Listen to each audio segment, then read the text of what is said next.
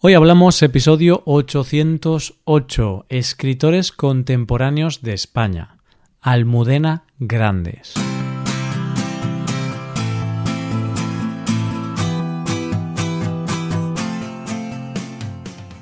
Bienvenido a Hoy Hablamos, el podcast para aprender español cada día. Ya lo sabes, publicamos nuestro podcast de lunes a viernes. Recuerda que puedes ver la transcripción de este episodio y ejercicios y explicaciones en nuestra web. Para ver ese contenido tienes que ser suscriptor premium. Hazte suscriptor premium en hoyhablamos.com. Hola oyente, ¿cómo estás? ¿Ya has empezado a leer al autor de la semana pasada? Seguimos esta semana presentándote a un nuevo autor, una autora en este caso. Vamos a hablar de una escritora fundamental en nuestra literatura y que es una de las grandes narradoras de la historia reciente de nuestro país y del papel de las mujeres en esa historia. Hoy hablamos de Almudena Grandes.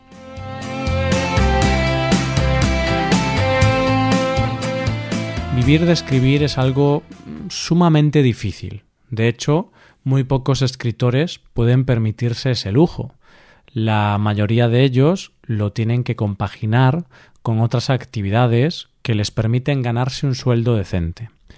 Así que los autores que consiguen meterse en la lista de los más vendidos, los más leídos o los más valorados por la crítica, eso es como si les tocara la lotería. Pero si eso es difícil, imagínate lo complicado que tiene que ser conseguirlo a nivel mundial, sobre todo para un autor español, no porque sean peores, sino porque no tienen detrás las grandes editoriales o la enorme difusión que pueden tener los autores de bestsellers a nivel mundial. Pero si es difícil para un autor español, imagínate lo complicado que puede llegar a ser para una escritora y además española. Y es que escritoras buenas tenemos muchas en nuestro país, pero lamentablemente a veces se las deja en un segundo plano o relegadas a listas de escritoras en lugar de escritores en general. Y es por eso que en este episodio vamos a hablar de una escritora contemporánea española, una escritora con una inmensa obra y que además es una de las voces más valientes de nuestro país, ya que habla sin pelos en la lengua de los temas más candentes de nuestra actualidad. Almudena Grandes nació en Madrid en 1960 y es una de las escritoras más reconocidas de nuestro país. Siempre tuvo claro que quería dedicarse a la escritura, pero en aquella época no era muy normal que las mujeres se dedicaran a eso. Así que, siguiendo el consejo de su madre, se matriculó en una carrera de chicas y optó por geografía e historia. Empezó escribiendo pequeñas cosas, hasta que en 1989 publicó la que sería su primera novela, Las Edades de Lulú. Esta novela, de la que hablaremos más adelante, es una novela erótica que ganó el premio La Sonrisa Vertical y que fue llevada al cine. A partir de aquí se alejó ya de la novela erótica y publicó Te llamaré Viernes. Y también publicó Malena es un nombre de tango, esta última de enorme éxito y que también fue llevada a la gran pantalla. A partir de aquí ya se empiezan a ver las que serían las grandes temáticas de su obra.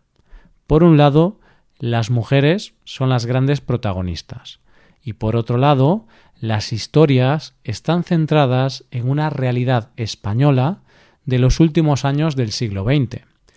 En el año 2010 se embarcó en un ambicioso proyecto al crear la serie de seis libros Episodios de una guerra interminable, donde claramente hace un homenaje a los famosos episodios nacionales de Benito Pérez Galdós. Son seis libros independientes donde retrata la época comprendida entre 1939 y 1964, bajo el prisma de la resistencia antifranquista y donde los personajes de la novela se confunden con personajes reales y momentos históricos reales. Los seis libros de esta serie son Inés y la Alegría, El lector de Julio Verne, Las tres bodas de Manolita, Los pacientes del doctor García, La madre de Frankenstein y Mariano en el Vidasoa, aunque este último no ha salido todavía. En el año 2018 fue galardonada con el Premio Nacional de Narrativa por su obra Los pacientes del doctor García, convirtiéndose en la séptima mujer en conseguirlo desde 1924. Almudena Grandes además colabora en periódicos como El País y en programas de radio como Hoy por Hoy de la cadena Ser. La verdad es que si quieres leer a Almudena Grandes puedes empezar por cualquiera de sus obras, pero nosotros vamos a ver seis de sus mejores y más conocidas obras. Las Edades de Lulú fue su primera obra, y al ser una novela con un alto contenido erótico, trajo consigo una enorme polémica. y la verdad es que dudo que hoy en día pudiera publicar esta novela sin que más de uno intentara censurarla. Cuenta la historia de una niña de 15 años que vive una vida carente de afectos y termina sucumbiendo a los encantos de un hombre mayor, amigo de la familia. Esta relación la afecta de tal manera que la chica, cuando se vuelve una mujer adulta, sigue anclada en el fantasma de aquella relación pasada, y eso le provoca unos deseos un poco peligrosos. Atlas de Geografía Humana se publicó en 1998 y, aunque no fue muy bien recibida por la crítica, sí que es un libro que muestra muy claramente el universo literario de Almudena Grandes. En esta obra, la autora cuenta la historia de cuatro mujeres que trabajan en el departamento de obras de consulta de una editorial y que tienen la labor de confeccionar un atlas de geografía por fascículos. ¿Sabes qué es un atlas de geografía por fascículos? Ahora con Google Earth esto ya no se hace, pero antes era muy común tener enciclopedias y libros de geografía de ese estilo, que se compraban por fascículos, es decir, comprabas un libro a la semana o así, y después de comprar muchos libros tenías la colección completa. Bien, una vez aclarado esto, te sigo contando el argumento de este libro. Las protagonistas de esta historia no se conocen de nada, pero todas tienen algo en común. Son mujeres y de la misma edad, lo que hace que a la vez que tienen que crear ese atlas, tienen que ir creando su propio atlas vital. Se tienen que enfrentar a sus miedos, a sus deseos, a sus frustraciones y a su propia historia para poder encontrar su lugar en el mundo. Los aires difíciles se publicó en 2002 y en esta novela se ve por primera vez otra de las pasiones de Almudena Grandes, la costa gaditana en el sur de España. Esta novela cuenta la historia de dos extraños que se instalan un verano en una urbanización de la costa gaditana y que, a pesar de ser extraños, Ambos tienen algo en común. Ambos vienen huyendo de un pasado en Madrid. Sara huye de una infancia un tanto complicada, intentando superar la tragedia que supone tenerlo todo para luego perderlo. Juan huye de una tragedia familiar y de un amor secreto que es como una tortura para él y que ha estado a punto de arruinarle la vida.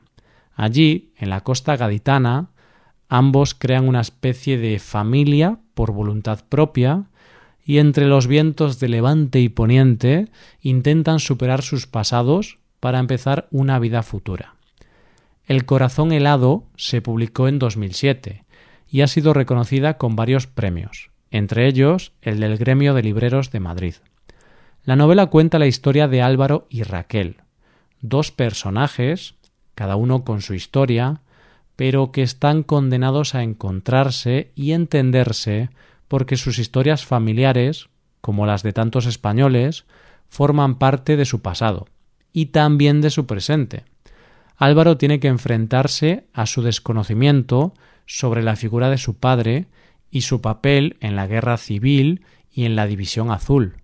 El día del entierro de su padre se enfrenta a la presencia de una misteriosa mujer que parece saber mucho de la vida íntima de su padre. Raquel, por su parte, sabe todo sobre el pasado de su familia, pero una duda permanece en ella, el misterio sobre una tarde que acompañó a su abuelo a ver unas personas con las que parecía tener una deuda. La novela cuenta el encuentro entre estas dos familias que vivieron experiencias muy diferentes durante la guerra civil y la dictadura, y que es toda una lección sobre el pasado de todos los españoles. Los pacientes del doctor García se publicó en 2017 y es el cuarto libro de la serie Episodios de una guerra interminable. Es una novela trepidante, que es una mezcla de novela histórica y novela de espías. Abarca los años comprendidos entre 1936 y 1976. Hay retratados 207 personajes y la acción discurre entre nueve países. Casi nada, ¿verdad? Cuenta la historia del doctor Guillermo García Medina, que sigue viviendo en Madrid bajo una identidad falsa tras la victoria de Franco. Después, su mejor amigo, Manuel Arroyo Benítez, vuelve del exilio con una peligrosa misión y necesita la ayuda del doctor. La misión consiste en infiltrarse en una red clandestina que se dedica a la evasión de criminales de guerra y prófugos del Tercer Reich. A la trama se une Adrián Gallardo, un exboxeador que se unió a las SS para la última defensa de Berlín y que ignora que alguien le pretende suplantar su identidad para huir de la Argentina de Perón. Es una novela maravillosa que no solo habla de acontecimientos muy importantes en la posguerra española, sino de la Segunda Guerra Mundial y de la historia de Argentina. La madre de Frankenstein es la última novela publicada por Almudena Grandes y es la penúltima obra de su serie Episodios de una guerra interminable. Cuenta la historia de Germán Velázquez, que en 1954 vuelve a España del exilio para trabajar como psiquiatra en un manicomio de Cienpozuelos, Madrid. Allí se encuentra con Aurora Rodríguez Carballeira, una parricida paranoica y muy inteligente que ya lo fascinó cuando la conoció a la edad de 13 años. Una parricida es una mujer que mata a un familiar. El protagonista también conoce a María Castejón, una auxiliar de enfermería a la que Aurora ha enseñado a leer y escribir desde niña. Poco a poco, a través de la novela, vamos descubriendo el pasado de María, a la vez que descubrimos los motivos reales por los que Germán ha vuelto a España. Es una novela donde los protagonistas tienen que intentar sobrevivir en un mundo donde los abusos se encubren bajo una falsa moral y un gran puritanismo. Almudena Grandes es una autora que a través de su obra nos cuenta quiénes somos como país, haciendo un viaje por nuestro pasado más reciente. Además, toda su obra se centra en la vida de las mujeres, reivindicando la figura femenina en una historia en la que siempre parecen haber sido olvidadas. Esto es todo, espero que os haya gustado el episodio y espero que haya sido de interés. Muchas gracias por escucharnos. Por último, te recuerdo que puedes ver la transcripción completa y una hoja de ejercicios para trabajar vocabulario y expresiones en nuestra página web. Ese contenido solo está disponible para suscriptores premium. Hazte suscriptor premium en nuestra web hoyhablamos.com. Nos vemos mañana con un episodio de Cultura Española. Muchas gracias por todo. Pasa un buen día. Hasta mañana.